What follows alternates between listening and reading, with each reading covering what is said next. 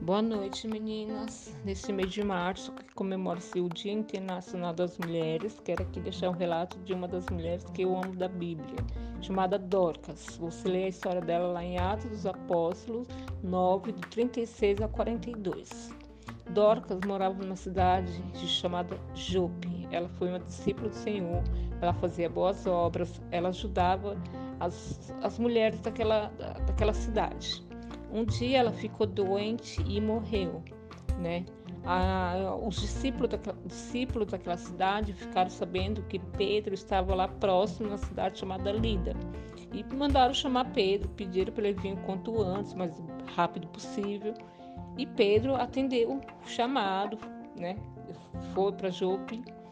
Chegando lá, as viúvas daquela cidade começaram a rodear Pedro, né? Chorando, mostrando os vestidos e outras roupas que Dorcas fazia, que ela tinha feito para as viúvas.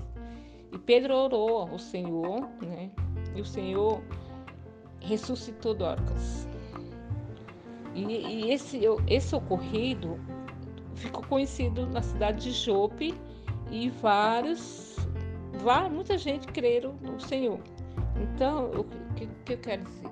O Senhor fez fez, fez naquela época, ele também pode fazer hoje. Então eu creio que em nome de Jesus ele fez, ele fará. Que em nome de Jesus, né, a gente possa crer nesses milagres. E eu creio em nome de Jesus. Eu me chamo Neila Martins, tenho 50 anos, sou uma serva do Senhor. Deus abençoe.